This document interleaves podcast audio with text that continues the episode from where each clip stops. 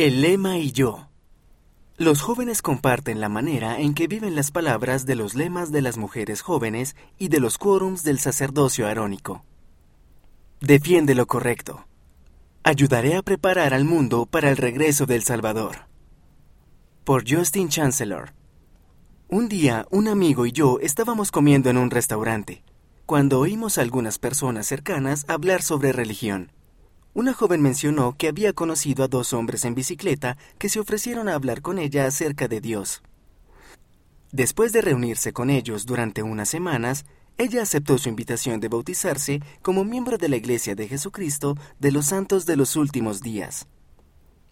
Una amiga comenzó a hacer preguntas complicadas y le instó a cambiar de opinión. Ella se sintió incómoda, admitió que no conocía todas las respuestas, pero dijo que todavía sentía que era correcto bautizarse. Les dijo que todo lo que quería era su apoyo. Mi amigo y yo nos dimos cuenta de que ella ahora estaba preocupada. No podíamos ignorar la impresión de que debíamos expresarnos. Antes de irnos, nos acercamos y dijimos, no quisiéramos interrumpir, pero oímos que has decidido ser bautizada. Somos miembros de la Iglesia. Queremos que sepas que estás tomando la mejor decisión de tu vida. Sigue leyendo y orando acerca del libro de Mormón. Un año después, asistí a una clase en la iglesia y el maestro compartió una historia sobre su prometida. Un día, ella había estado orando para saber si debía bautizarse. Esa misma noche, fue a un restaurante con unas amigas. Ellas empezaron a hablar de religión y de su decisión de ser bautizada.